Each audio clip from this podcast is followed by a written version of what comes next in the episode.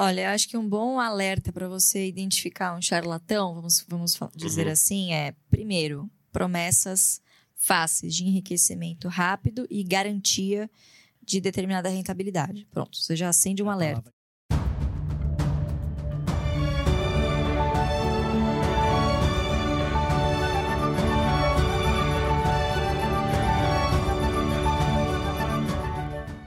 Estamos no ar. Me chamo Luiz Guilherme Prioli, sou associado do IFL São Paulo e seu âncora aqui no podcast Acendendo as Luzes. Quem sabe o Instituto de Formação de Líderes São Paulo é uma associação apartidária, independente e privada para encorajar os valores liberais no Brasil através de seus membros e ampla rede de parceiros. Nós acreditamos que os cidadãos comuns são os verdadeiros protagonistas das ideias da liberdade. Hoje nós vamos falar sobre o tema Empreendendo o empreendedorismo feminino no mercado financeiro. Aqui comigo tenho dois co-hosts, Maiara Correia, fundadora e CEO da Proxy, empresa de consultoria especializada em gestão de projetos, PMO as a Service, compliance e gestão de riscos e auditoria interna. Né? Depois do MBA da MAI em Finanças pela FGV, atualmente está em formação para atuação em conselhos pela ABPW São Paulo. E Leonardo Zalkman, que mais uma vez aqui está cedendo o local aqui do seu podcast, Zalcast. Né? Leonardo, é, depois de passar por empresas como Fundação Estudar, WeWork, Cloud Kitchen, sempre na área de negócios, foi para a Suécia se especializar em inovação na Hyper Island University e iniciou a Zalcast Podcast, que tem a missão de transformar o potencial das pessoas em potência, cara. Eu adoro fica, esse slogan. Fica forte, né? Fica forte esse slogan. Esse slogan obrigado, obrigado pelo convite mais uma vez, LG e IFL. Prazer estar aqui, poder participar de mais desse podcast. É, dois, dois associados aqui do, do Instituto. Terceiro pé de música no Instituto já, Lu? Terceiro pé de música. e a nossa convidada especial, Luíse Barsi, que é sócia fundadora da AGF, Ações Garantem o Futuro analista CNPI, filha do Luiz Bassi, um dos maiores investidores na Bolsa, membro do Comitê de Auditoria da IRB Brasil e conselheira de diversas empresas de capital aberto, como Clabin, Santander e Eternite. Luiz, eu queria agradecer demais a sua presença aqui hoje. É, eu acho que está completamente alinhado com o nosso público. O nosso público ele tende a ter um interesse bem grande no mercado financeiro. E eu acho que assim, a sua trajetória de estar tá empreendendo, criando uma empresa no mercado financeiro, eu acho que tem muito a agregar para essas pessoas que estão, que seja dos membros do próprio instituto e da nossa audiência aqui que também está assistindo. Então eu queria, acho que um pouquinho daquela história de o que, que te levou a fazer a sua empresa, uhum. a IGF? Bom, primeiro agradecer o convite, prazer estar aqui, né, conversando sobre esse assunto que eu vou confessar para você que eu jamais imaginaria estar falando, empreender. É, até porque eu só descobri que eu estava empreendendo quando eu comecei. Porque quando você começa a fazer as coisas, e, e, e o AGF, o Ações Garantem o Futuro, nasceu de forma tão natural, né? Fruto do que eu já, foi do um que eu já fazia. que naturalmente evoluiu. Não foi nem projeto, não tinha business plan, não tinha nada, assim. Eu simplesmente fui para rede social e me juntei com o Fábio, com o Felipe, a gente gravou um curso, não era nem um. parecia um lençol verde atrás, uma coisa horrorosa, com um iPhone MVP, já sabia é, os conceitos ex naturalmente. Né, exatamente. Então foi um, foi um MVP completamente ali capenga, né? A gente nem sabia o que estava fazendo, acabou dando muito certo, né? Então, boa parte das iniciativas que são genuínas, que têm propósito, acabam indo para frente, uhum. é, independentemente da, da perfeição de como começa, né? Uhum. Eu, eu cresci numa, numa casa, né? Só para explicar por que, que eu nunca imaginei. É, assim, a, a minha relação com o mercado financeiro, ela é completamente umbilical né? Então, tanto meu pai, que é o Luiz Barsi, quanto a minha mãe também trabalhavam, os dois trabalhavam em corretora, né? Minha mãe, como outras milhares de mulheres brasileiras, parou de trabalhar para cuidar da família quando eu nasci, e meu pai, né, obviamente continuou. E eu nunca me imaginei fazendo outra coisa que não investir ou ajudar as pessoas a investir, né? E eu comecei a carreira como analista. Então eu era funcionário de uma corretora, eu assinava as carteiras recomendadas, né, especificamente a, a carteira fundamentalista, de dividendos, enfim, né, são as Legal. carteiras eram as carteiras principais de uma corretora média, tinha um time lá pequeno de analistas, enfim. E foi lá que eu, que eu comecei, né? Então, eu sempre estava do outro lado, então atendendo o investidor de varejo. E eu cresci com meu pai é, me dizendo o seguinte: o que, que é melhor? Você ser uma grande dona de um pequeno negócio ou uma pequena dona de um grande e já consolidado negócio que já paga dividendos, você não vai precisar pagar imposto, se preocupar com funcionário. É uma dor de cabeça muito menor. Só que é uma forma de empreendedorismo, sim. Porque são poucos aqui no Brasil que têm é, esse apetite ao risco de pensar no longo prazo. Né? Então, o risco que se corre é sim um risco alto, você tem um alto potencial, obviamente, também de retorno, né? Certo. Mas, obviamente, que não é o mesmo risco de você ser o empreendedor herói, né? Aquele cara que vai lá, que abre o CNPJ, né? Que tem uhum. os milhões de perrengues que aqui no você Brasil. Pode ser o um empreendedor que vai profissionalizar aquela empresa e virar sócio dela também, né? Exatamente. outras maneiras. Exatamente. Então, a gente está do, do, lado capitalista da coisa, vamos dizer assim, uhum. né? Do lado do mercado de capitais. Mas não deixa de ser um empreendedorismo quando você olha para um horizonte de longuíssimo prazo. Então, eu sempre cresci com isso na cabeça. Bom, legal, vou fazer minha carreira no mercado, vou ser analista até certo ponto, porque eu já sabia que eu não seria analista para sempre, porque a, a profissão de analista me impedia de fazer o que realmente ia me deixar rica, que é investir, que é o que eu acredito. Uhum. E você, quando é analista, precisa seguir uma série de parâmetros. Você não pode negociar 30 dias antes, 30 dias depois. Você fica limitado na caixinha. Exatamente. Ali, você queria sair da caixinha. Você fica engessado e eu dizia para as pessoas: olha, compra isso, vai subir. E eu mesma não podia fazer. Uhum. Então era um negócio que me incomodava desde o dia um, mas eu sabia que tinha, né? Eu precisava de alguma de começar de alguma maneira. Então certo. foi a melhor maneira que eu, que eu encontrei, porque eu tinha mesmo aquele negócio da sola de sapato, de analisar. E foi muito bom para mim, me deu todo um, um, background muito importante de análise de empresas, né? Então, de fato, foi providencial, assim, para que o AGS, o AGF nascesse depois, né? E aí, isso era 2019, eu já estava incomodada com isso de não poder negociar. E a carteira do meu pai também já estava ficando né, tomando uma proporção muito grande. E o interesse começou a crescer, né, dos investidores pessoa física. E eu falei, cara, como assim? Ninguém conhece a história do Luiz Barsi. Ele é o mais próximo que nós temos de um Warren Buffett, né? Então hoje é verdade, até, é até ficou cunhado, né? Warren Buffett brasileiro. É, e o que ele fez foi pioneiro, foi fantástico, né? E ele, ele sempre se orgulhou muito de um livrinho que ele tinha, que chama Ações Garantem o Futuro, que foi o estudo de caso que ele fez na década de 70 sobre a estratégia que ele estava trilhando naquele momento de investir em boas empresas, pagadoras de dividendo, enfim, para longo prazo. E aí o que eu fiz foi pegar algo que já já estava produzido, obviamente, e traduzir numa linguagem mais atual, levar para o digital, né? Mas eu nunca imaginei que isso levaria, nossa, vou virar empreendedora, influenciadora. tudo tudo foi pensado. Foi super despretensioso, né? Não, foi super despretensioso. Eu, eu já tinha essa vontade antes. É, mas ah, medo, assim, é, né? meu pai mesmo, pô, você vai se expor, né? Ele perigoso. começou como um produto?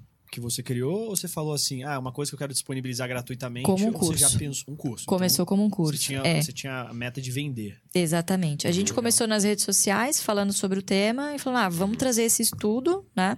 É, que, que, hoje é considerado um patrimônio cultural. Nossa, então já é registrado assim. Então, aí, como que eu tive essa coragem, né, de empreender? Isso é importante também, né? Muitas vezes o que falta é coragem. E às vezes o, o apoio, a rede de uhum. apoio também que você tem em volta também é muito importante. Então, tinha meu pai lá me dizendo, pô, pra que você vai fazer isso, né? Você tá bem como analista. Pô, daqui a pouco você já vai também. Não inventa. Você já vai também é. me ajudar aqui a cuidar da carteira, da gestão, tá? Porque já, a gente já tava nessa transição, né? De, de eu ajudar na gestão. E aí eu falei, pai, mas putz, é uma puta oportunidade, não sei o quê. E aí o Fábio. É, que já era um amigo nosso antigo, já era também uma pessoa que conhecia meu pai há muitos anos, fazia day trade e quebrou algumas vezes, estava super desiludido com o mercado, e aí conheceu meu pai, marcou um horário meu pai atendeu, ele falou: não acredito. Ele tinha, o Fábio tinha 17 anos. Meu pai atendeu, falou para ele sobre a estratégia e ele falou: não, daqui em diante eu vou seguir. Seguiu e assim, mudou de vida, sabe? Então, é, assim, a gente conhece várias histórias Curou de pessoas que. Que legal. É, exatamente. A cura do day trade. É a cura, exatamente. É a pílula, né? Tomou, tá curado, maravilhoso. E o Felipe também, que é o outro sócio, a mesma coisa. Ele era um grande executivo de uma empresa ligada ao 3G Capital. E ele estava insatisfeito com a vida de executivo, queria partir para alguma coisa mais relacionada ao mercado financeiro, que era a grande paixão dele. Uhum. E aí meio que o universo conspirou para que essas três pessoas estivessem ali naquele momento completamente despreparadas, tá? Ninguém estava uhum. preparado porque estava por vir. E toparam o desafio. É. Fomos. Eu acho que eu queria até perguntar nesse sentido. É, qual foi o momento que você falou, bom, você teve a coragem de falar, vou largar a minha vida de mercado financeiro e vou me jogar de cabeça Esse ali. é um bom ponto. Não, foi quando a gente é, abriu a rede social do, do Ações Garantem o Futuro, criei a conta e comecei a falar, meu, em uma semana o negócio viralizou e todo mundo, nossa, que legal, o pessoal aqui do bar, se tal, tal, tal. Uhum. E aí o negócio já, já foi muito grande, né? Porque já tinha o interesse, mas o que a gente sentia falta? De um canal de comunicação oficial, porque mídia tradicional a gente sabe como é que funciona, né? Vai atrás do clique, não necessariamente o que tá escrito lá é o que a pessoa falou. Sem dúvida. Então faltava um canal para consolidar, né? Al- Alguém que vocalizasse com confiança, né? Com, com fidedignidade, assunto. autoridade, enfim. E aí acabou nascendo o canal e aí E explodiu. até nesse ponto que o Léo falou, é, você estava trabalhando como analista Sim, e você criou o Instagram paralelo. sim. Você não largou seu trabalho de analista Não larguei. para fazer. Isso aí é um ponto, cara, que normalmente é, parece que as pessoas elas sentem que, não, para empreender eu tenho que largar o meu emprego. De uma hora pra aí, outra. o emprego e aí, pô, aí eu vou fazer. E você, que nem você tava falando, né, desse empreendedor herói, esse que cria a coisa desde o início. Cara, você sabe que demora pra sair as coisas, pra começar a ganhar tração, pra você se sentir confiante no caminho.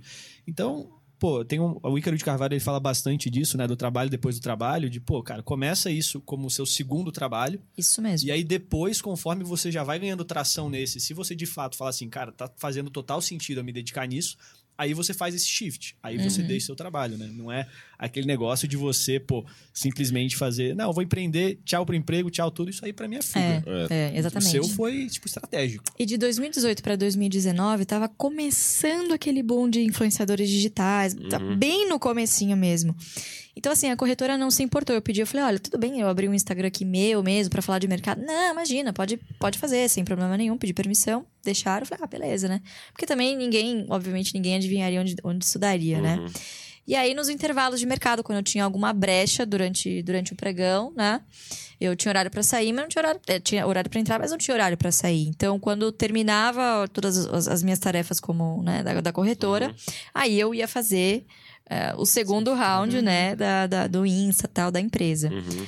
A gente é, é, começou mesmo a pensar no curso tal em janeiro de 2019, mas o AGF nasceu efetivamente em abril desse ano e em setembro eu pedi demissão.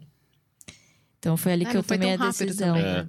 É. E você mencionou que agora, né, o curso recentemente tem uma carga horária maior, né? 700 horas, né? Isso, MBA. Ele exatamente. começou, o MBA, ele começou com quantas horas? Co- Como, como, como que foi essa evolução aí do, do É. conteúdo? A, a gente nasceu com um curso livre mesmo, um curso EAD, sem, sem certificação de MEC, nada. Um curso também da nossa curadoria, né? Escrito a quatro mãos, literalmente. Então, foi pego aquele livrinho do Ações Garantem o Futuro e traduzido para uma né, metodologia, enfim, que fizesse sentido, com uma linha cronológica, de aprendizagem e tal. E aí, o, o curso existe até hoje, chama Jeito Barça de Investir, já passou por algumas, né, várias atualizações, mas existe até hoje, é o carro-chefe. E nesse ano a gente lançou o nosso primeiro curso, de fato, certificado pelo MEC, que é o MBA, né? Que tem 752 horas. E é o primeiro MBA do Brasil focado em value investing. Então, para fazer a curadoria desse, desse MBA, a gente se inspirou no de Colômbia, né? Que é o único, único comparável hoje. Tem alguns outros cursos Muito de legal. investimentos no Brasil, mas não é focado em uma estratégia de value investing específico, né? Você vê lá, mercado financeiro geral, Uhum. mas você não vê uma teoria específica, né? E lá fora isso é muito comum. Então, Quantas turmas tem? Primeira turma, É a a, gente agora. lançou turma em julho. É Exatamente. a gente vai pra segunda turma agora em fevereiro, março. E Legal. o jeito Barsi de investir, você, ele é um produto assim recorrente, um produto perpétuo, ou ele é por turma também? É por turma. A gente costuma fazer uma turma a cada três ou quatro meses, porque tem uma mentoria mensal, né? São, Ah, são três mentorias é, ao vivo conosco, tá? E dura três meses. Então a gente sempre espera uma turma acabar, tirar todas as dúvidas, enfim, para começar uma outra turma, né? Então. Esse ano a gente teve duas turmas só, porque teve MBA, outras coisas também no meio do caminho, lançamento do livro, enfim. Mas ano que vem, aí força total também no, no JBI. E, Muito Luiz, legal. o que eu queria entender muito com você e com essa questão toda de cursos que vocês fazem, tudo, é que a gente sabe que tem um estigma de, às vezes, muita gente no mercado financeiro que fala muita asneira no mercado financeiro ali. Educado. É, foi, foi- foi- Foi, foi. simbólico ali. Foi. E aí, eu queria saber como é que vocês lidam com esse tipo de coisa. Porque é do, do, mesmo- do lado que tem as neiras, tem muita gente séria que faz bastante coisa como vocês fazem ali. E tem muita gente que acaba descredenciando um trabalho é, bom por conta dessas pessoas ruins é, que carregam esse estigma ruim no mercado financeiro. É. Como é que vocês lidam com isso e como é que vocês conseguem, enfim, criar cada vez mais essa autoridade? É, óbvio, com o Barça, mas tem muita gente que assiste a gente aqui que às vezes passa por isso também, que trabalha com o mercado financeiro, quer empreender e às vezes quer tentar fugir desse estigma ruim que existe no mercado financeiro, de golpe, principalmente com essa situação toda da FTX agora de criptomoeda, né? Então, enfim, queria escutar um pouco nesse sentido. Olha, acho que um bom alerta para você identificar um charlatão, vamos, vamos dizer assim, é, primeiro, promessas fáceis de enriquecimento rápido e garantia de determinada rentabilidade. Pronto, você já acende um A alerta. palavra garantia é mais vermelha Ah, todas. né? você vai ganhar tanto por mês. Esquece. Não existe isso, senão teria gente aí trilionária. É impossível você garantir qualquer tipo de investimento, principalmente quando se fala de renda variável. Então, seja cripto, seja ações, fundos imobiliários. Então, esse é, um- é o primeiro sinal de alerta. Segundo sinal de alerta. A pessoa surfa conforme o que está na moda. Então, hoje ela fala de ações, aí a ações está caindo, aí ela vai para renda fixa, renda fixa está ruim, aí ela vai para criptomoedas, a criptomoedas está. Ela, ela ensina aquilo que as pessoas querem ouvir. Então, procure Pela especial. demanda e não por valor. Exatamente. Não porque elas são boas naquilo, mas porque fulano tá querendo saber sobre criptomoeda, o cara vai lá, bom, tem um curso aqui para você. Isso é natural, porque sempre que há demanda, o mercado vai suprir com oferta, né?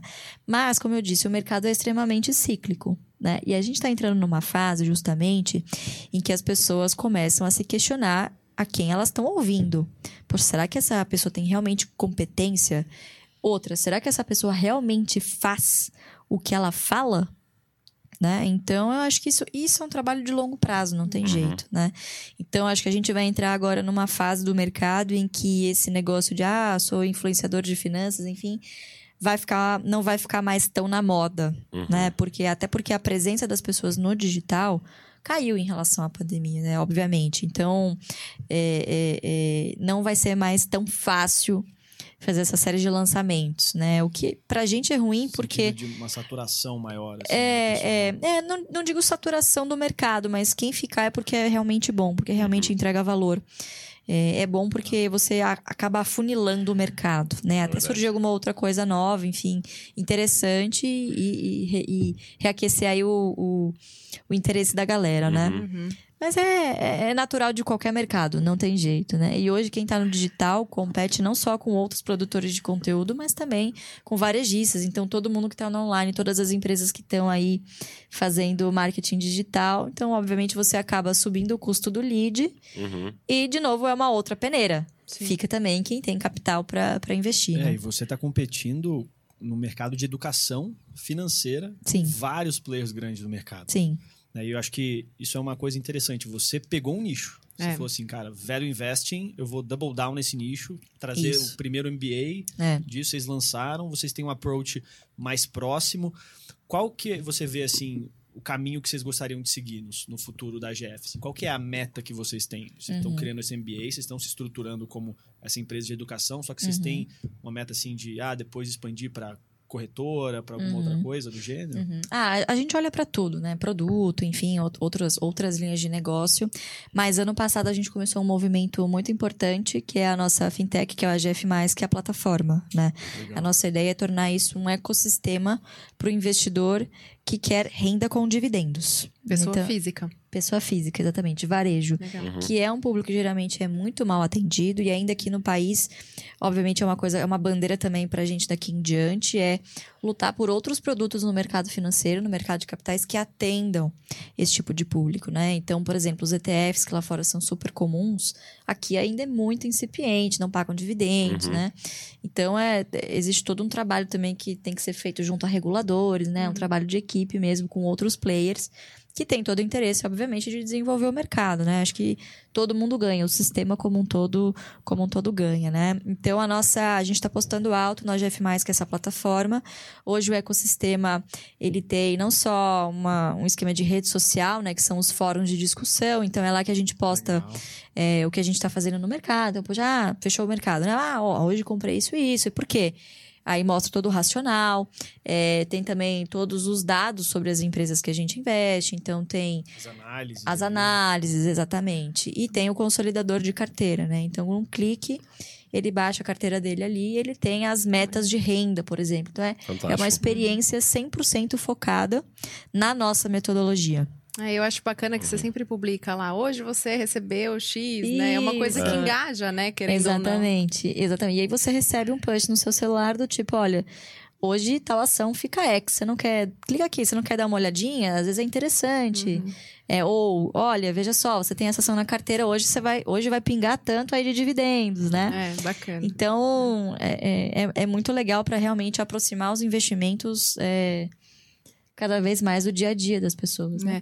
Eu vi que você saiu na Forbes Under 30. Foi uma Sim. coisa que aconteceu naturalmente ou rolou um planejamento? Era uma coisa que Não. você queria? É como, como aconteceu isso? Zero planejamento. Na verdade, foi em 2020 que eu saí.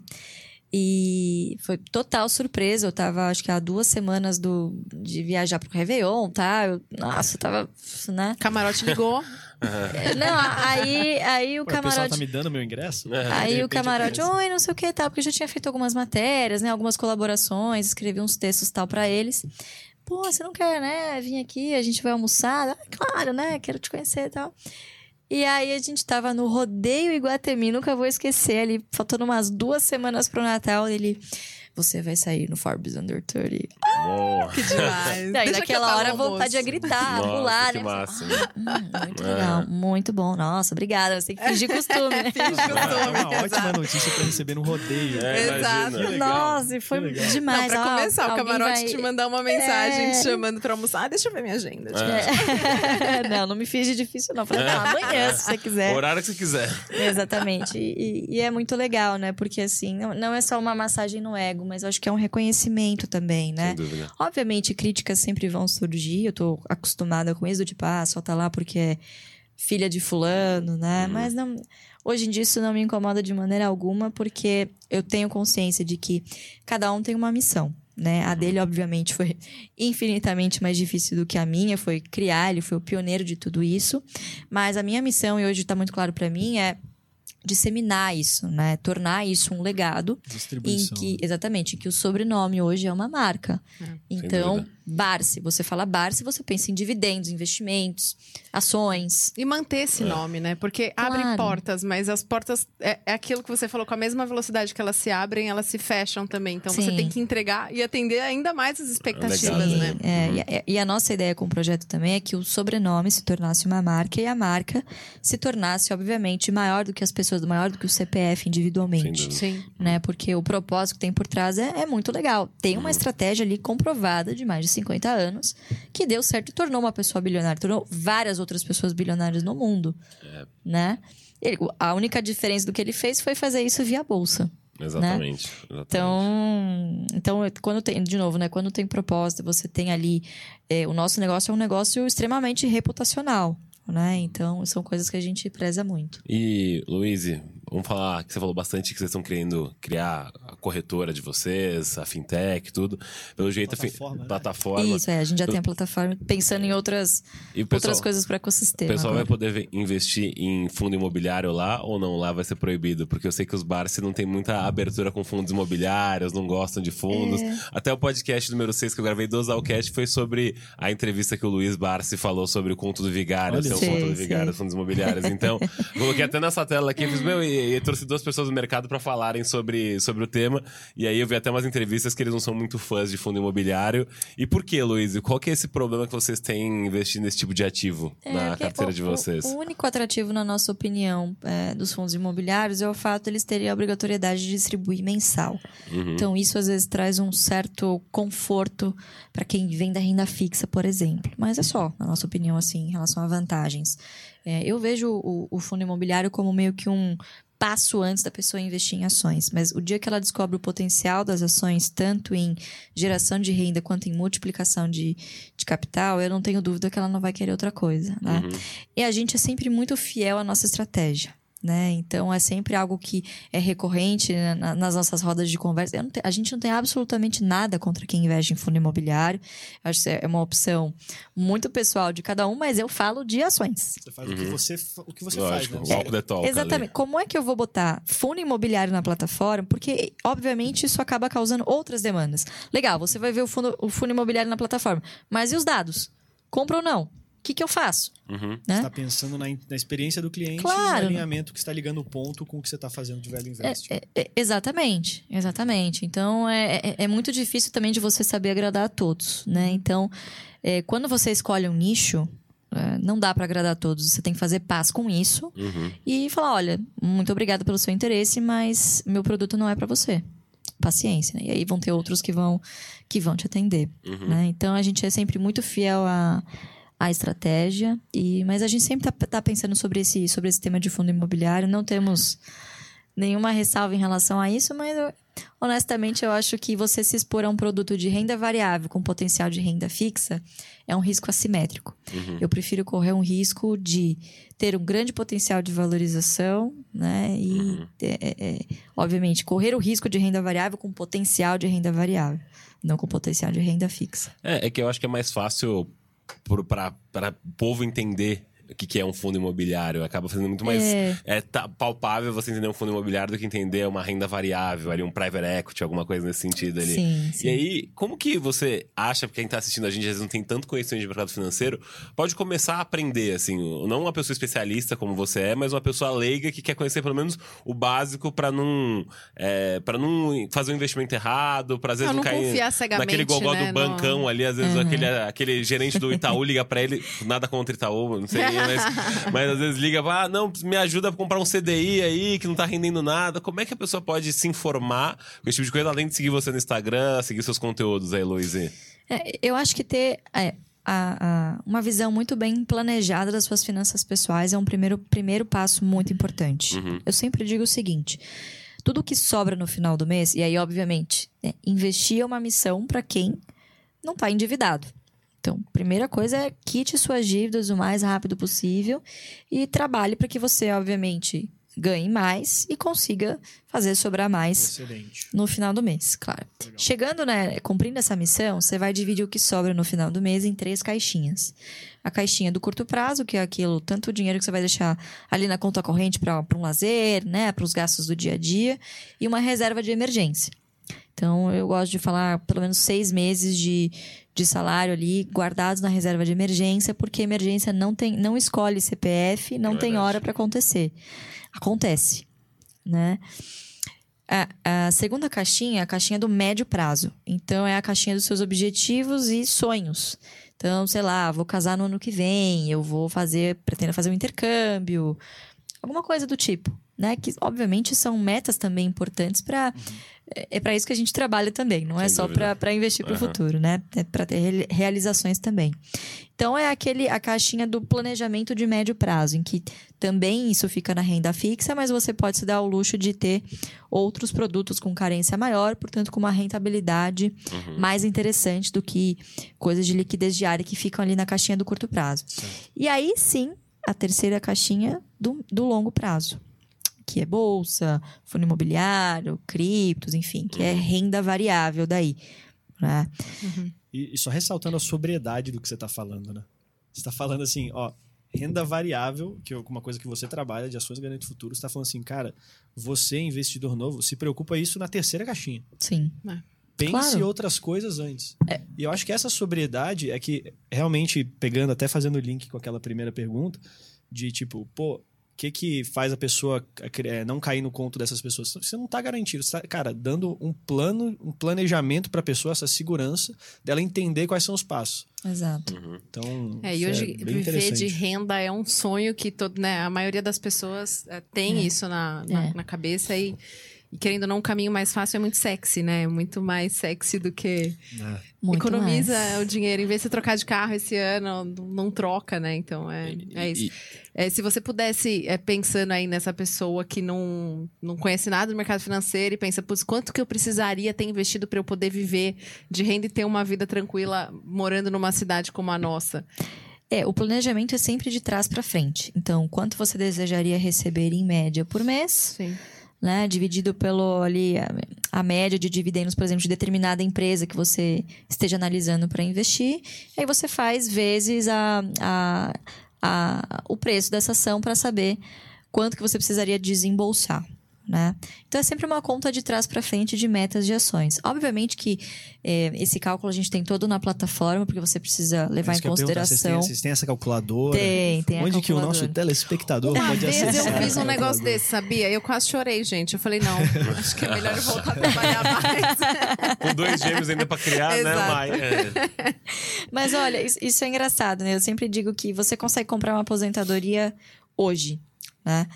Mas se você não tiver todo esse dinheiro, se você não tiver, sei lá, um milhão, né? O pessoal sempre fala nesse, nesse milestone aí, um milhão. Cara, divide isso em 20 anos. Pode parecer muito tempo, mas esse tempo vai passar. E passa rápido. Daqui 20 né? anos, você vai olhar pra trás e vai falar, porra, por que, que eu não comecei 20 anos atrás? Exato. É. Né? Pô, a pandemia já vai fazer quase três anos que, que rolou. Começou. e, Uhum. Parece que foi ontem. É. Exatamente. Né? Então, assim, as pessoas. É igual a dieta, né? As pessoas sempre deixam pra começar na segunda-feira.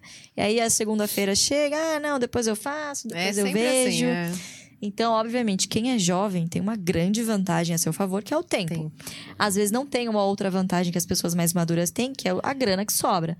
Mas mesmo 100 reais, 200 reais que você consiga juntar no início, você pode se dar o luxo de não ser tão arrojado, porque você tem o tempo a seu favor. Uhum. né? E, obviamente, a constância dos aportes também faz toda a diferença, né? Então, momentos como esse que a gente está vivendo de... é, é, é, muito, muito conturbado politicamente, né?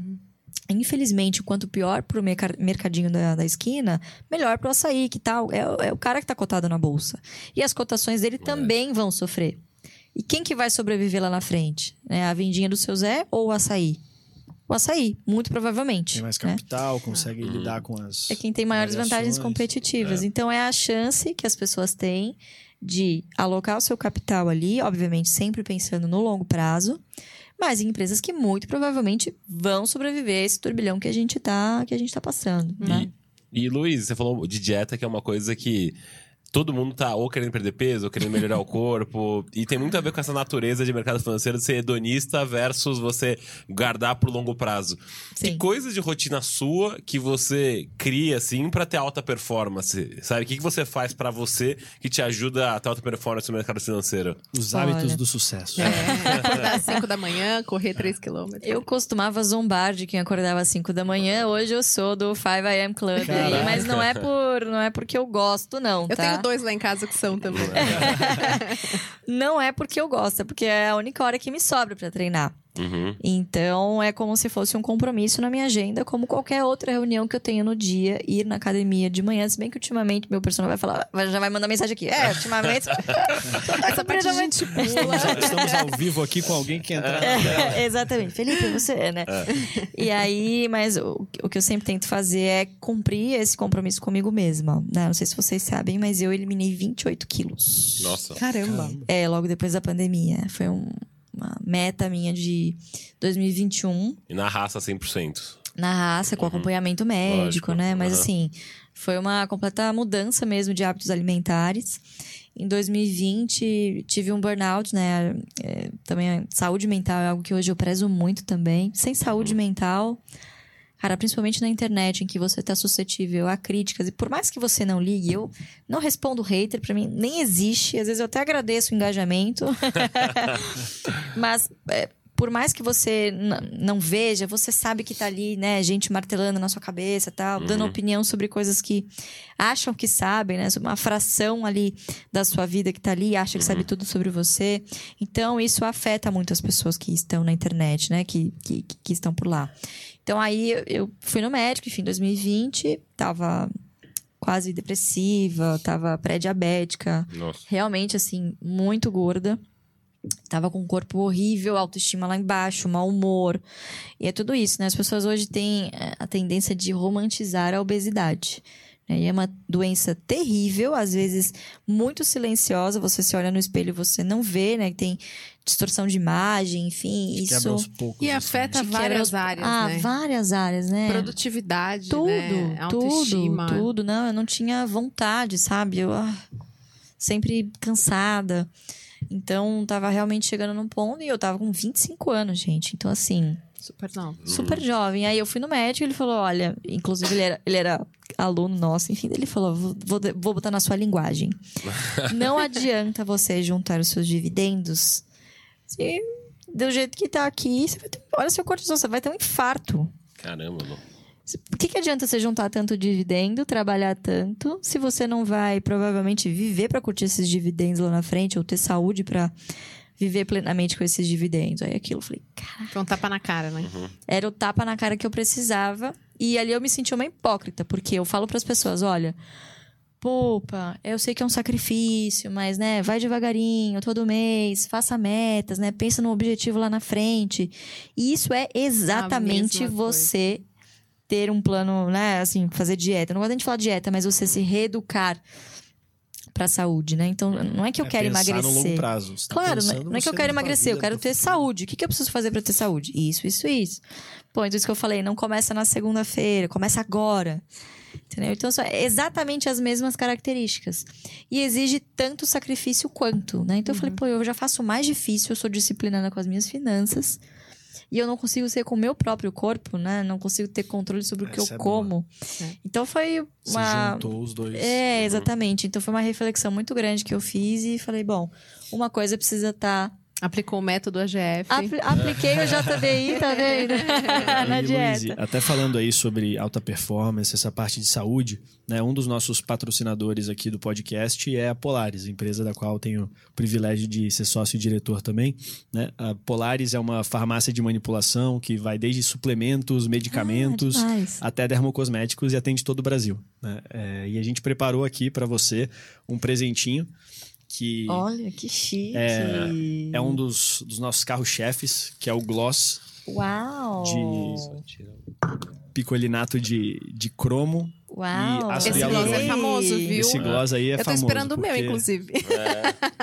É verdade, eu tô devendo. Uau. eu recebi o meu em casa E aí, lá, o que mas que eu paguei. acontece? Qual é a eu finalidade do gloss? O gloss, ele é um glossinho que você passa e ele dá o, o plump, assim, no, no lábio e Ah. ele tira a vontade de comer doce.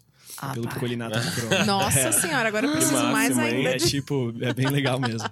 Aham. E também, o né, olho, a gente tem no rosto inteiro, né? lá na Polaris um formato de pack, né? Então a gente Amei. pega todos os manipulados que você tem, que você teria, que seriam em cápsulas, e a gente Hum. coloca ele em packs personalizados pelo seu data horário. Então um dos Uau. presentes que tá aí é um cartão que depois é, você tem gratuitamente aí um manipulado que você quiser fazer com a gente, Ah, adorei. sem problema, in Amei. the house, que Nossa, é bem amei. personalizado para você. Amei, eu- de verdade, obrigada. Eu vou fazer aqui o merchan que eu pedi em casa, meu Polaris. Cara, experiência maravilhosa também, viu, Lu? Que Parabéns aí, muito bacana. Muito legal, parabéns, Todo adorei a mundo na ideia. alta Um de performance, isso aí.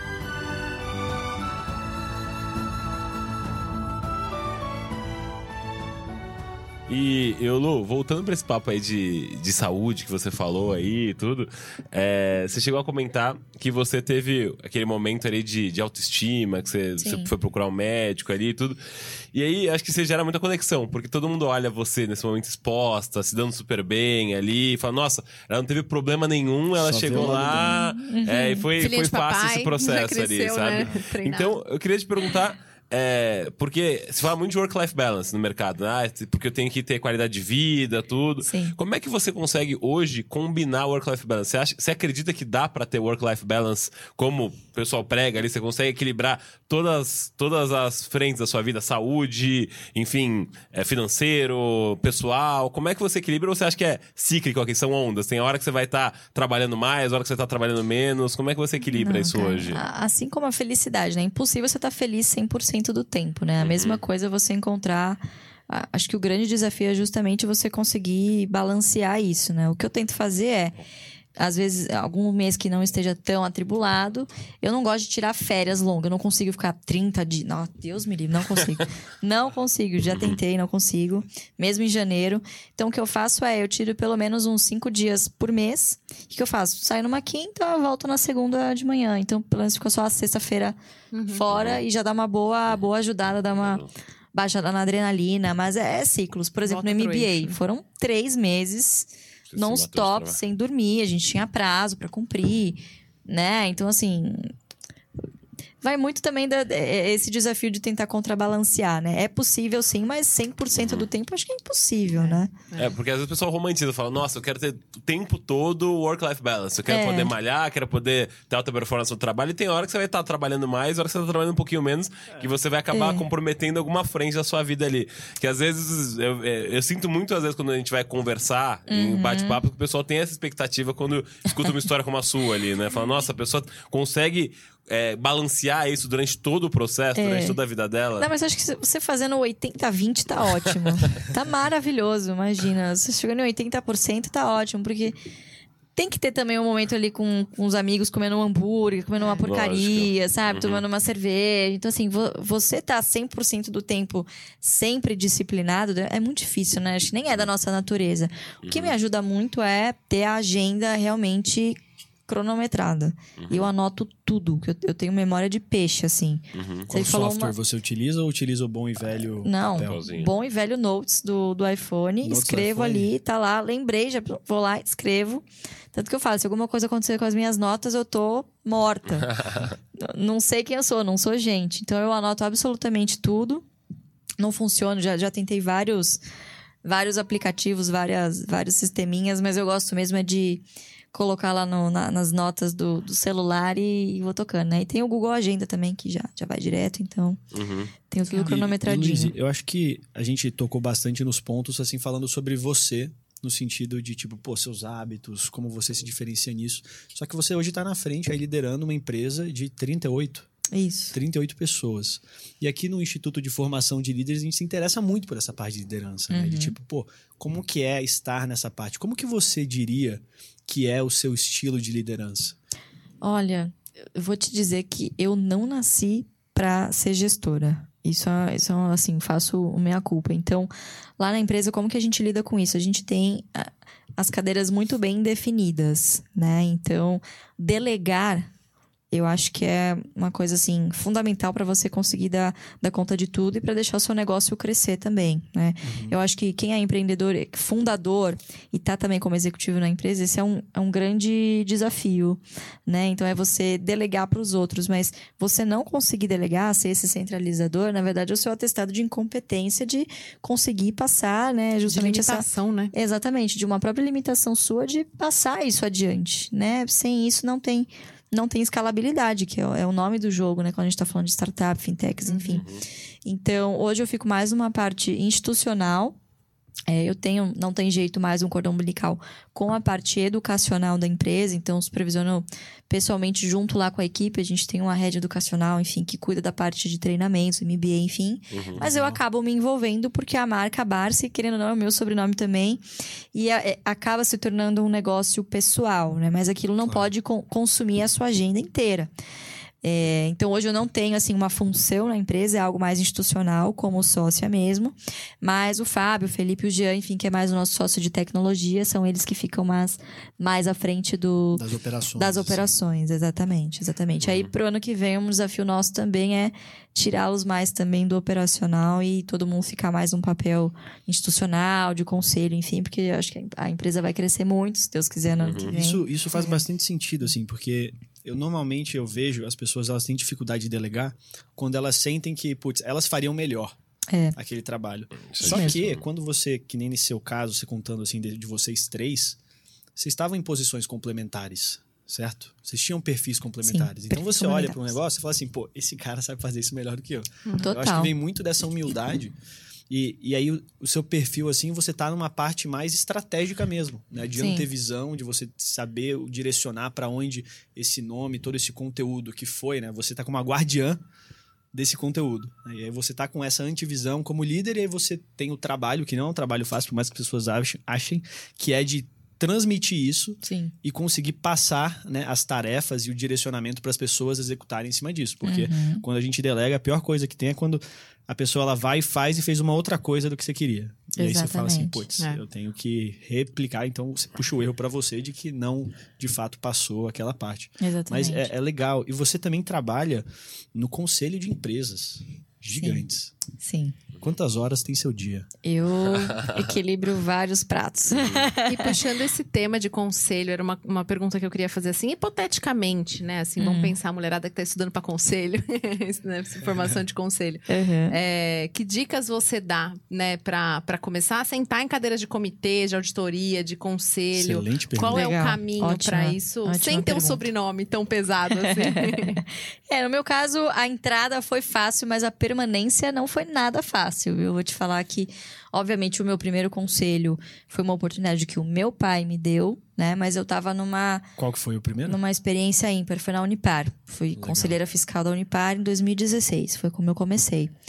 E ele precisava de alguém para representar, ele falou: não, vai você, é, confio, tal, você já é analista, então E vai aí, como saber. você lidou com essa pequena responsabilidade? Uma pequena, né? Não, pra começar, pega um Eu- cara Da Luiz foi ótimo. Como que foi isso? Foi, não, Então, foi essa não. Hoje em dia, fala assim, vai lá, vai, me representa. Tipo, dele. Conselho não, fiscal. você vai dar conta, você já é analista. É, é isso que um conselheiro fiscal faz, né? E, de fato, o conselheiro fiscal, ele fiscaliza, como o nome sugere, né? Todos os atos da administração. Então, você tem que ter uma atenção muito grande a documentos, né? A procedimentos. é, também tem um contato direto com o comitê de auditoria, né? Então... E, ó, obviamente, a aprovação das, das ITRs ali trimestrais. Fora as agendas mensais que são é, um pouco mais variadas, né? Então, é, é um comitê que fiscaliza. Então, ele já meio que analisa o que aconteceu no passado é, e delibera, obviamente, as, as demonstrações financeiras e diz para o acionista, olha, acionista, essas demonstrações estão prontas para que você aprove aqui na Assembleia, né? Basicamente. Então, é, uma, é uma agenda, é uma responsabilidade muito grande, mas não consumia tanto tempo da minha agenda e foi importante também para eu aprender a estar do outro lado, né? E para desmistificar várias coisas na minha cabeça. Em 2016 ainda era muito incipiente esse papo de mulher em conselho, diversidade de gênero, geracional, né? Como Então- você foi recebida? Fui recebida bem assim, obviamente, sempre, né, as pessoas me olhando, pô, será que ela é capaz e tal, mas eu, quanto a isso eu estava, estava tranquila, É, né? eu, eu adoro história, assim. Como que é uma história, assim, que você conta de, de superação num conselho? Como foi a primeira reunião do conselho? Quando você gente, sentou na nossa. mesa. Deixa eu vou confessar um negócio pra vocês. Eu tava tão nervosa e eu tomei tanta água pra, né, e tal. E é, são reuniões de horas, enfim. Eu falei, meu Deus, será que pode sair pra ir no banheiro? E eu fiquei segurando e eu, meu Deus, eu não aguento mais. Aí, graças a Deus, um outro conselheiro levantou e falei, ah, se eu vou também, não sei o que. Eu tentei dar uma disfarçada, mas assim, horas segurando pra ir no banheiro. Eu falei, meu Deus, já pensou que vergonha na Não né? reunião. Mas é, é muito engraçado, né? E é o tipo de coisa que não interessa qual curso você faça, é uma dinâmica ali que é muito mais de soft skills do tipo você saber ter uma leitura dos outros conselheiros, entender como que mais ou menos cada um joga. É um jogo meio político, né? Não tanto no conselho fiscal, mas mais no, nos conselhos de administração. Então, é, por qual acionista cada um é indicado, é independente, não é, né? Então, é, tem, tem muito mais essa habilidade do que Interpessoal, assim. interpessoal do que é, necessariamente hard skills, né? Porque gente boa em finanças, enfim, tem de monte, né? Sim. Mas, enfim, aí eu, eu, eu cheguei no, no, no conselho e eu tava numa situação um pouco ímpar, porque eu era uma conselheira independente, porém herdeira do acionista. Nossa. Né? Então, uma coisa meio esquisita. Não muito comum na época, né?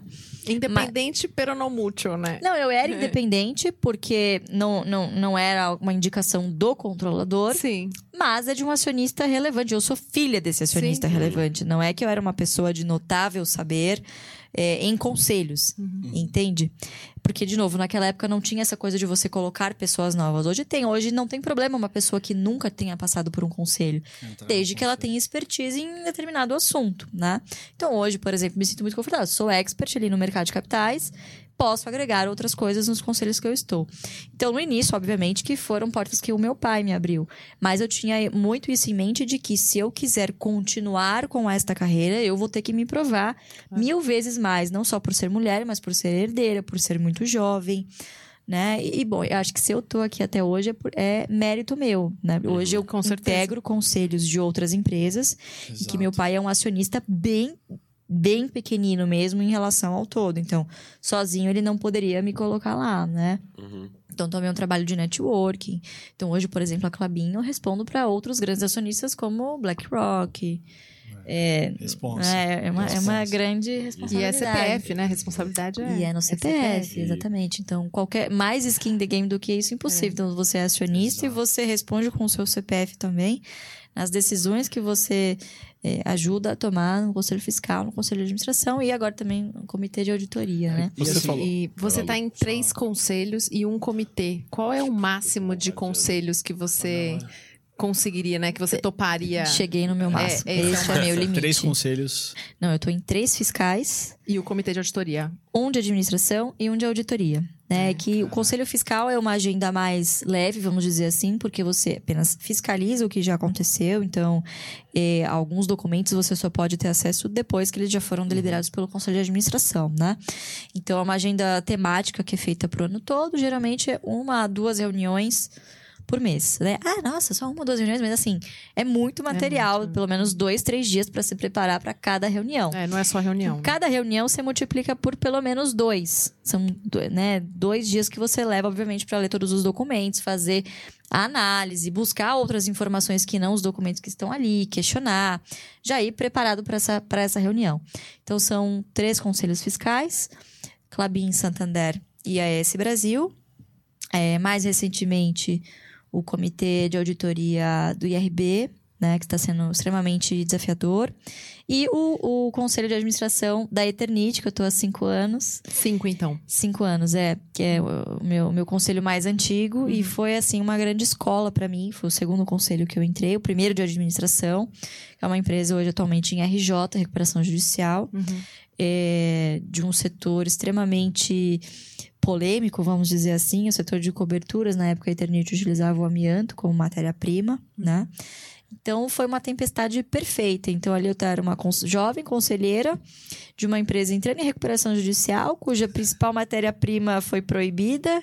Nossa. É, então, assim, foi uma, foi uma loucura. Boa parte da agenda era para falar sobre assuntos jurídicos e como proteger o próprio patrimônio. Era uma loucura, foi uma loucura mesmo. Eu falei, meu Deus, o que, que eu tô fazendo aqui? Meu pai me jogou na, na jaula com os leões, mas foi extremamente importante para criar casca e criar experiência que me deu pauta para ir para outros conselhos também que. E, que e assim, cuidando de uma startup que no ramo de fintech, você deve receber convite para também participar de conselhos consultivos. Sim, Você participa de outros conselhos consultivos ou Não. você fala assim, não, vou focar só nesses. não porque Esses não consigo conselhos. mesmo, né? Eu acho que gente tem que saber também o limite e dizer não, né? Legal.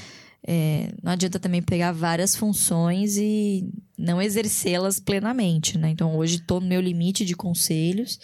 Ano que vem devo até revisitar para ver como que eu fico, né? Porque já realmente cheguei no meu limite, a empresa crescendo.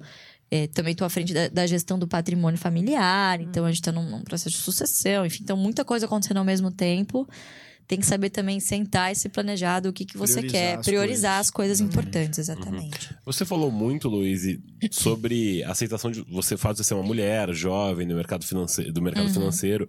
É, como é que foi essa aceitação, sendo uma mulher e jovem no mercado financeiro, participando desses conselhos de administração? É, você falou bastante sobre o fato de eu ser mulher, o fato de eu ser mulher, porque imagino que teve também o desafio desse tipo de aceitação nesses conselhos. Sim. Como é que, como é que foi e que dica você dá pra quem tá assistindo que é mulher também e quer entrar nesse tipo de conselho? Boa. Olha, eu digo assim, né? De novo, eu entrei por indicação, mas eu fiquei por competência.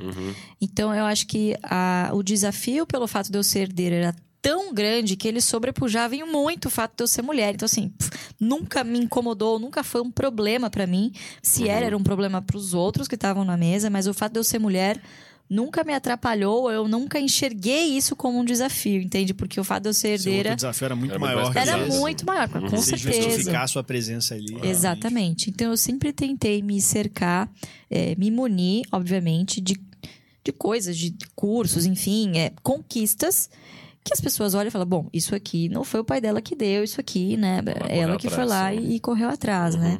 Então a certificação de analista CNPI, bom, ninguém me deu, né? Eu fui lá, horas bundas, sentei, estudei, tirei e assinava carteiras de recomendação a outros investidores. E o meu benchmark é o mercado. Né? Então, por dois anos consecutivos, a carteira da corretora, claro, mérito da equipe, não só meu, né? Tinha um time de analistas, mas por dois anos liderou a carteira valor, por exemplo. Nossa. Então, são benchmarks que você vai, va- coisas que você vai conquistando ao longo do caminho que vão comprovadamente, né? Validando, né? reforçando, validando a sua competência. Né? Então, as meninas que querem chegar lá, querem empreender ou chegarem em conselho de administração, é, mostrem resultados. Os resultados sempre vão falar mais alto do que o gênero. É Sempre. verdade. De longe, né? Tem, tem uma frase do Beto Sicupira, que a gente falava muito na Fundação Estudar, que ele falou que não tem bunda na cadeira que baixe produtividade. Não- exatamente. É isso Se mesmo. você 10 horas. Ah, tudo bem, você pode ser muito efetivo em 10 horas. Se você trabalhar 8, mais duas horas muito bem, você vai ser mais efetivo. Então. Exato. É, e até, cara, falando assim de, dessas, dessas operações, a gente tem um outro patrocinador aqui, que é o maior patrocinador do podcast, que é a Goldrat Consulting. Né? É, é que é uma multinacional israelense que utiliza a teoria das, das restrições para ajudar os clientes a competir através da geração de valor e excelência operacional. Eles até fizeram né, um trabalho dentro do IFL para a gente ter um projeto de de liderança que a gente vai né, é, acompanhando todos os nossos membros aqui. É, e é, é bem Com métricas para avaliar o desenvolvimento, o, né, a Isso. evolução de cada a associado dentro do instituto. De um, de um líder, né? Porque a gente, aqui no IFL, a gente tenta dar uma base de Uhum. conhecimento, assim, que, que o que eu gosto bastante é a nossa formação liberal. Porque você consegue ser desenvolvido em líder em vários outros pontos, mas com você ter essa base forte de visão de mundo, né? Aqui a gente passa os me- nossos membros novos, os prospects, antes deles virarem associados, eles entram como prospects.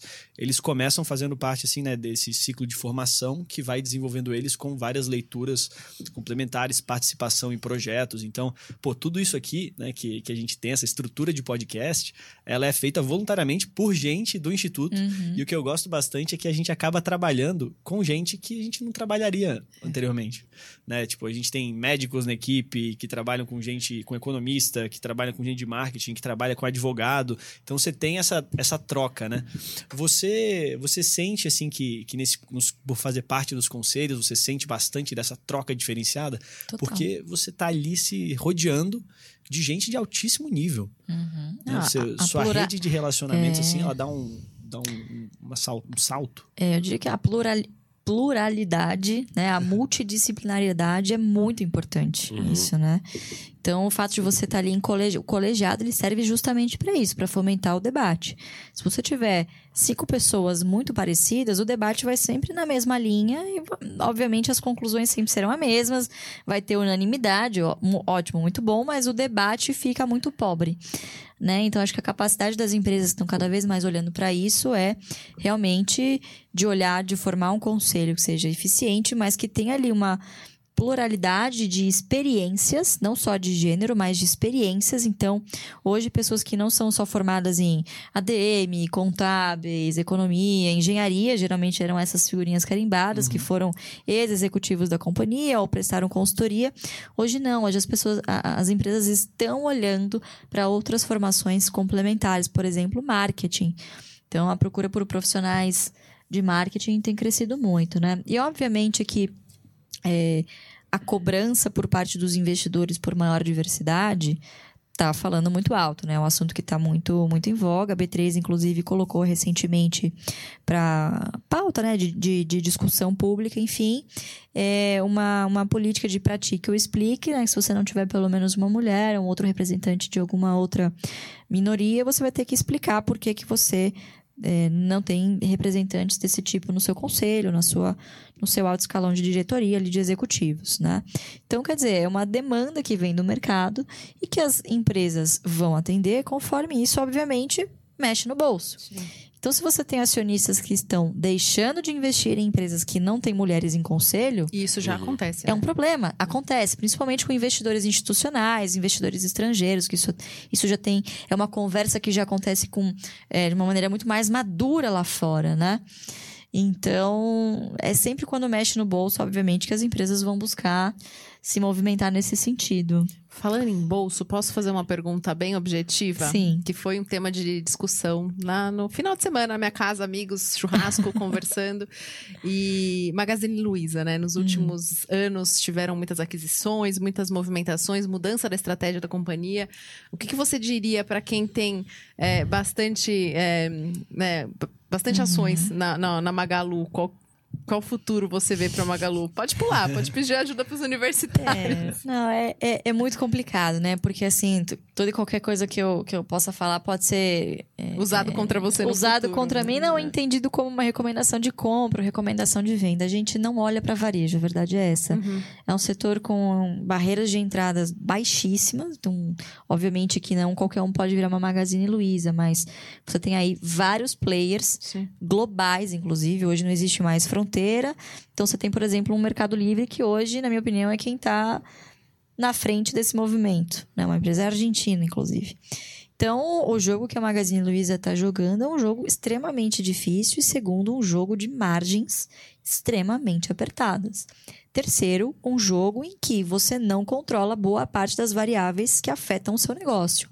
Então, você ser uma empresa plano, né, assim que eles se definem, é, é muito difícil. Você É. criar esse ecossistema e deixar o seu cliente ali interagindo lá dentro, né? Você tem, enfim, é, é um negócio difícil, principalmente quando você compra muitas empresas, você faz muitas aquisições, é um desafio de você Integrar tudo. integrar tudo e criar sinergias ali entre os negócios. Tava mais fácil com uma taxa de juros a 2%. Uma taxa de juros a 13,75%, você já começa a ter problemas estruturais. É. Começa a ficar muito mais caro de você implementar isso. E eles né? estão fazendo a transição, né? Do, do, do- da linha para o plano, né? Que é Exatamente. a estratégia lá do professor Ming, do Alibaba, né? Isso, É, exatamente. Estão fazendo essa transição. Então, e, e não existe nenhuma companhia que fez essa transição. Geralmente elas já nascem plano, Já né? nascem plano, exatamente. É um desafio muito, muito grande, né? Cujo principal upside está no futuro, né? E é, interess... Então, é interessante você complicado. falando do varejo, né? Porque, por exemplo, a gente aqui na Polaris, a gente se posiciona no varejo, só que de um nicho muito específico. Nicho, exatamente. Que é o nicho de farmácias magistrais. A gente Uhum. achou um mercado altamente fragmentado, né? De 10 bi ano, que o maior player tem 1,4%.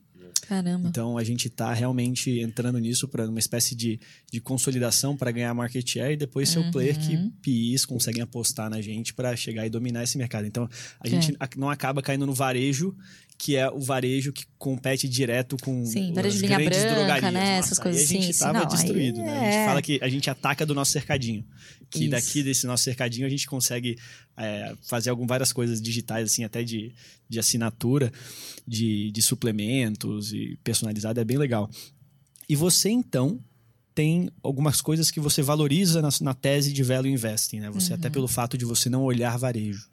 Quais são essas, esses principais tipos que você atribuiria à tese de value investing que você, cara, fala assim, cara, a gente, tá, a gente gosta desse tipo de empresa e essas são as nossas teses que a gente Ótimo. segue.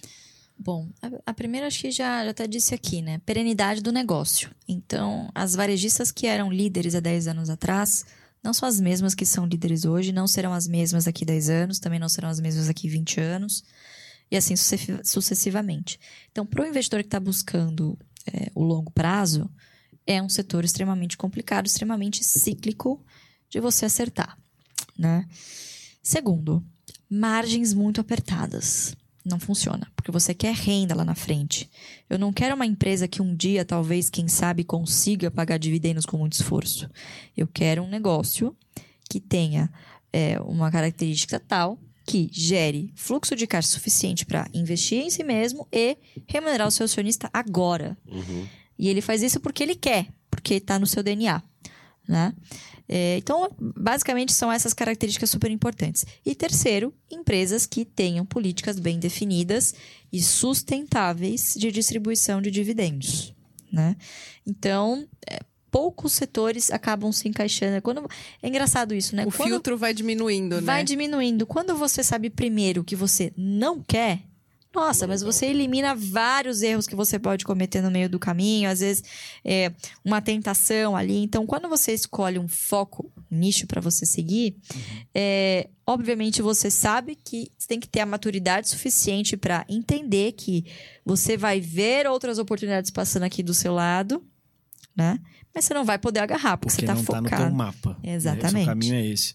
É. Exatamente. Então, às vezes, até o empreendedor, né, acaba caindo nisso de querer expandir demais para outros mercados, outros mercados que ele enxergue como uma boa oportunidade, acaba esquecendo ali o seu core business, em que se ele tivesse feito feijão com arroz muito bem Exatamente. feito, tivesse se capitalizado, e mil- tivesse uma robustez, aí sim ele poderia olhar para outros horizontes, mas não, né? Acaba perdendo um pouco um fo- o, o foco. Então, investir em ações é exatamente a mesma coisa. Eu tenho um objetivo: renda. Quais são os setores que se encaixam ali? Né? Outro fator importantíssimo no Brasil quando você olha para longo prazo é a inflação. Então eu quero estar em negócios que tenham o poder suficiente de repassar a inflação. Então, vira e mexe, é, por exemplo, você recebe a conta de água lá na sua casa. Vai explicar, liga para a Sabesp e fala: Oi, Sabesp, tudo bem? Olha, eu achei que tá muito caro esse mês, não vou pagar tudo isso. Ah, tá bom, não paga então. Você não vai ter água na sua casa. né? Então a gente gosta de categorizar isso como o BEST. São os cinco melhores setores para se investir para o longo prazo para dividendos. BEST: bancos, energia, seguros, saneamento e telecom. Os setores de utilities, né? Em que tem, reúnem Serviços. serviços, reúnem todas essas características, né? Principalmente repassar a inflação no longo prazo para os seus resultados. Consequentemente, o dividendo é uma métrica real. No longo prazo, ela é corrigida por inflação. Uhum. Né? Então, é um excelente investimento, é um investimento real para você se proteger da inflação no longo prazo. Então, aí até nessa linha que você falou, ó, de empresas que dão lucro e dão dividendos a curto prazo, a gente teve, nesses últimos anos aí, muita correção no mercado de venture capital ali, né? Várias, várias startups que acabaram tendo que fazer layoffs, esse tipo de coisa. Você acha que é uma coisa que veio para ficar, essa correção do mercado aí? Ou você acha que a gente vai ter essa enxurrada de dinheiro no Brasil de novo como teve? Porque a gente viu nesse ano aí que passou layoff na Loft, layoff Quinto Andar, layoff, enfim, Cloud Kitchens, todas essas empresas aí que tinham muito dinheiro de VC acabaram tendo problemas sérios aí depois de pessoal. Como que você enxerga isso como analista de, de equity aí, ô, ô Luiz? Cara, isso é um problema de excesso de liquidez, né? Toda vez que o mercado passa por um excesso de liquidez, você tem muito dinheiro disponível, você está disposto a pagar mais caro por algo. Uhum. Então, obviamente, isso é sempre uma consequência, a alocação de capital é sempre uma consequência dos juros reais. É sempre, é sempre assim, sempre será assim. Então, hoje a gente está com juros lá em cima, obviamente, o retorno esperado do investidor acaba sendo maior, né? ele se torna mais conservador e ele começa a olhar para esses negócios em que antes ele só se importava com o crescimento do bottom line, agora não. Esse bottom line precisa estar positivo lá embaixo. Senão eu não, não tenho perspectiva ajustado a esse valor presente de quando eu vou receber o meu capital de volta. Né? Então, assim, é, voltando ao exemplo de Magazine Luiza, né? O PL que pode ser considerado uma espécie de payback, né? Cara, Magazine Luiza chegou a estar negociada 300 vezes PL, 300 vezes lucro. Nossa.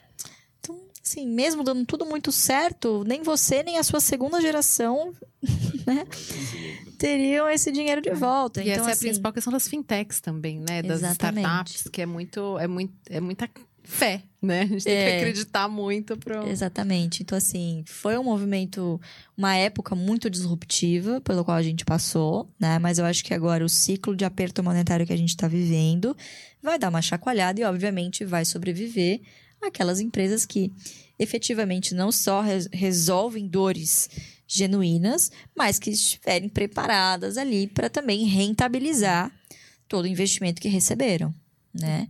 E, infelizmente, a gente sabe que poucas vão Sobreviver. vão sobreviver, Uhum. né? Inclusive grandes empresas do qual duvida-se que existe essa perenidade. O Uber, por exemplo, há muito tempo os analistas lá fora questionam a continuidade, o risco de continuidade da empresa, assim, Sim. nunca deu lucro.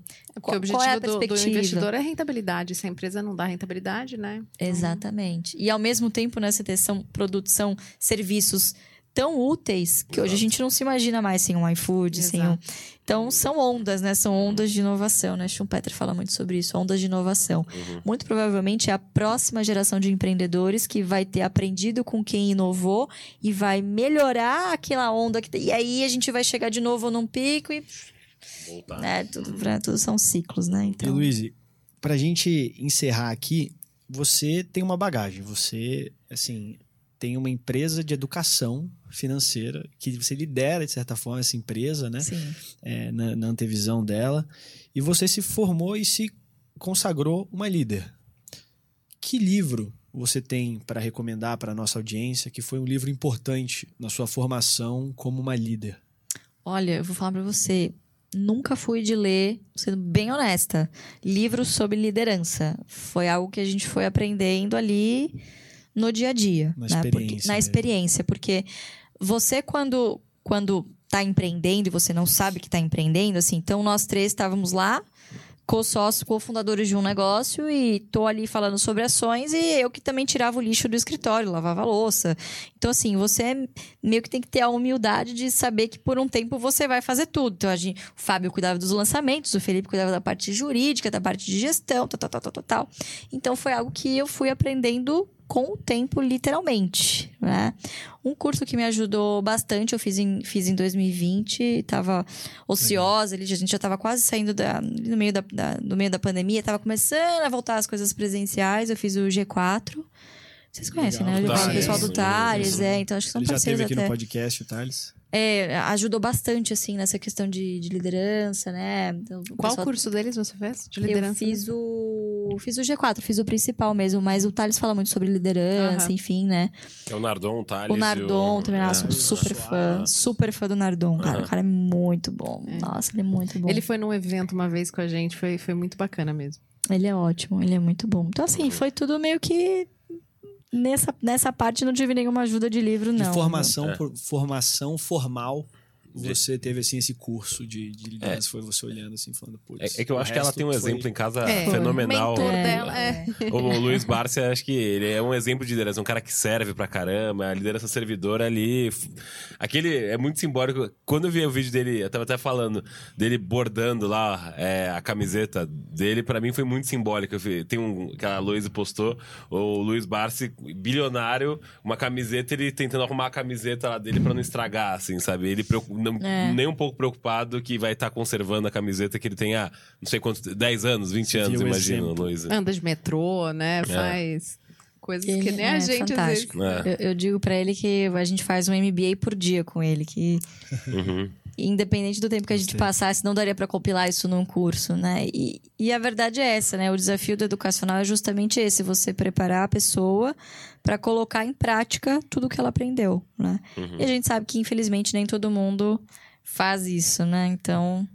É, é um desafio bem grande, bem grande aí do mercado. É, e além do conteúdo, também tem o nível de absorção de cada um, né? Exatamente. Exatamente. Mas sabe o que é engraçado, né? Eu sou analista, sempre investi em mercado financeiro.